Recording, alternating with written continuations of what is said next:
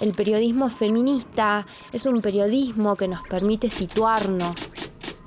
Es un periodismo de rebeldía.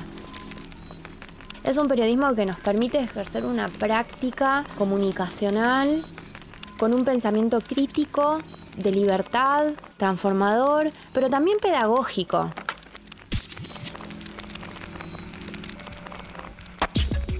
En estos episodios de Miradas Podcast conoceremos experiencias de periodismo feminista, de comunicación con enfoque de género y derechos en la provincia de Neuquén. Y este periodismo feminista es un periodismo de resistencia. Ileana Colombino es comunicadora social, es activista, artivista y socorrista. Estudié comunicación social en la Universidad Nacional de Córdoba, me recibí de licenciada en comunicación social. También es docente en escuelas secundarias para adultos de Zapala. Y durante mi trayecto en la facultad, indagué y generé una transformación en mí misma sobre cómo ejercer y en qué ámbitos ejercer esta labor. Descubrió desde muy chica que la comunicación iba a ser una elección política un frente de lucha, tanto en los medios como en la calle y en las aulas. El periodismo feminista es un periodismo que está buscando nuevos espacios de enunciación, nuevos espacios de enunciación política, estética, poética. Es un periodismo que se tiene que ver transversal, que se tiene que sentir interseccional, decolonial, es un periodismo como un hecho colectivo, que nos permite territorializarnos, que no solo permite una indagación de una realidad más crítica, sino que también permite en el mismo momento una acción transformadora, posibilita la acción frente a este panorama. El periodismo feminista no solo debe evidenciar las condiciones de desigualdad y valorarlas como injustas o como opresivas, sino que también debe transformarlas. Es esto de pasar siempre a la práctica, a lo concreto, a la acción, al movimiento debe ser, es un periodismo que debe ser descriptivo, que debe ser prescriptivo, pero que también debe ser práctico. Y este periodismo feminista es también el que nos transforma en un doble proceso. Es un gran compromiso con las audiencias, es un gran compromiso con la otredad, es un compromiso responsable, es un compromiso hacia un mundo más justo. Los feminismos vinieron a darle un marco teórico a todo esto, a mis vivencias, a mis análisis, a mis ideas, a mis sentires. Le vinieron a dar una narrativa, vinieron a contarme que no estoy sola, vinieron a contarme cómo es que se vive, en otras, en otros, y también vinieron a decirme que no puedo seguir quieta, que necesitaba moverme y hacer algo.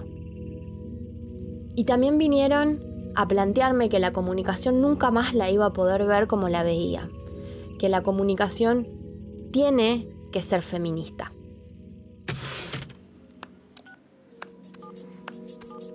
Y en, los grandes medios tradicionales y en los medios hegemónicos de comunicación, incluso acá en Neuquén, la mayoría están cooptados y ocupados por hombres. Y también por hombres o por individualidades con privilegios.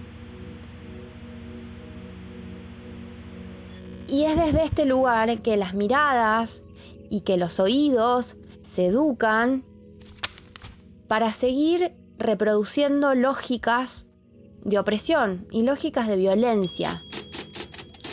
Incluso en la misma labor, en, el, en el mismo hecho de hacer periodismo.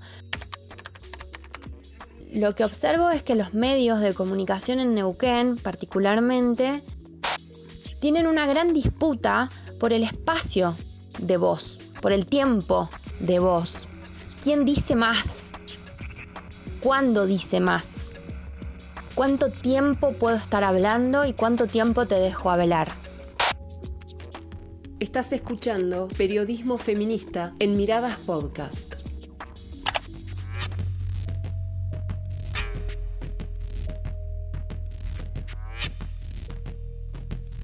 Como siempre decimos quienes somos feministas, no tenemos un día exacto en el que nos hacemos y nos decimos feministas, sino que es una construcción que viene a lo largo de toda nuestra vida de reconocer la realidad que nos rodea, de reconocer el contexto en el que nos hemos desenvuelto y de decidir que no queremos vivir más como lo hemos hecho. Y que queremos cambiar y transformar parte de esas vivencias. De pronto las gafas violetas llegan para decirnos que lo que nos pasa a nosotras, a cada una de nosotras y nosotres, es político.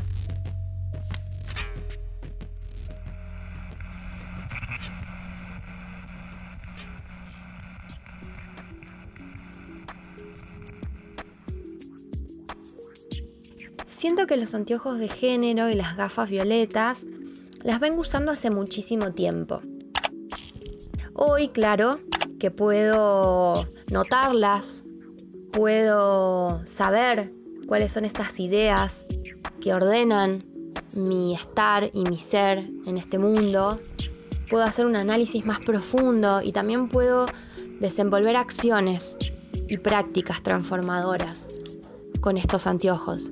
Sin embargo, siento que los empecé a usar hace mucho tiempo atrás en una primera etapa de reconocimiento, de observación. Recuerdo en la niñez eh, sentir incomodidades a la hora de, de comportarme o de vincularme, o las formas también en las que se comportaban y vinculaban conmigo, según ciertos estereotipos de género, aquello que podíamos hacer y lo que no, aquello que podíamos usar y lo que no, cómo podíamos ser y no, incluso hasta los modales. Esos famosos modales que nos inculcaban en nuestros hogares. Y luego recuerdo en la adolescencia mucha violencia hacia amigues y conocides en sus políticas identitarias, en sus autopercepciones. Y luego de grande empiezo a sentir en carne y empiezo a sentir de una manera más real la violencia de género en muchos niveles. Y es allí cuando toda esta información y estos sentires y estas vivencias empiezan a ordenarse, empiezan a tomar un rumbo y empiezo a tomar contacto con el feminismo, con los feminismos.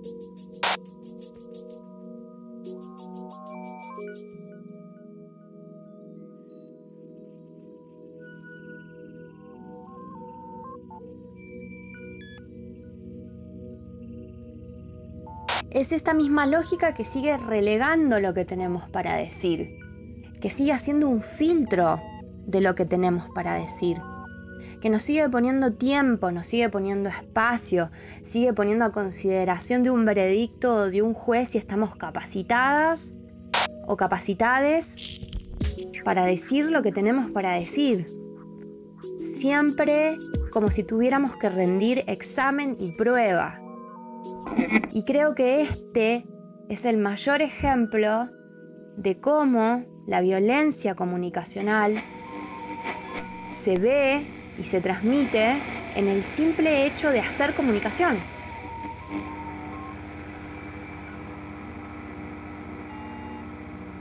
Los medios que yo elijo para educar mi mirada, aquellos en los que observo que hay una alternativa a una realidad, una alternativa en el discurso de cómo se dice esa realidad. Son varios, los he ido recolectando con el tiempo, pero puedo nombrar algunos como Feminacida, Abofem, Latfem, Revista Furias, Revista Anfibia, La Tinta, Antiprincesas, La Garganta Poderosa, Atrapamuros, Cosecha Roja, Emergentes Medios, Revista Mantis. Eh, también hay otros medios que mm, permiten llevarnos a todo lo que tiene que ver con el feminismo anticolonial, antirracista. Siento que estos son medios que nos abren otras puertas para poder salir de esta mm, batalla y de esta lluvia de medios hegemónicos que recortan la realidad de una manera muy grotesca y que nos permiten posicionarnos no solo desde mi individualidad, sino también desde lo colectivo, desde las luchas colectivas, desde los movimientos de la Via Yala. Vernos sin fronteras. Creo que una gran frase que me moviliza y que me sigue movilizando y que voy a llevar como bandera siempre es una que dice nos mueve el deseo de cambiarlo todo.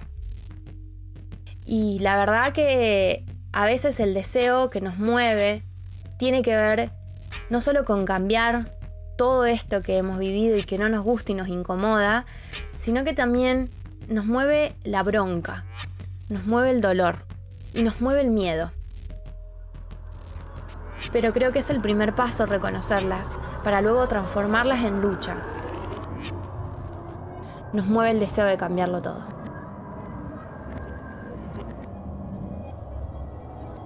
La temporada Periodismo Feminista de Miradas Podcast es una producción realizada en el marco del Diploma de Comunicación, Género y Derechos Humanos dictado por la Asociación Civil Comunicación para la Igualdad. Realización general, Clementina Crisoliti. La música es de Leandro Fresco.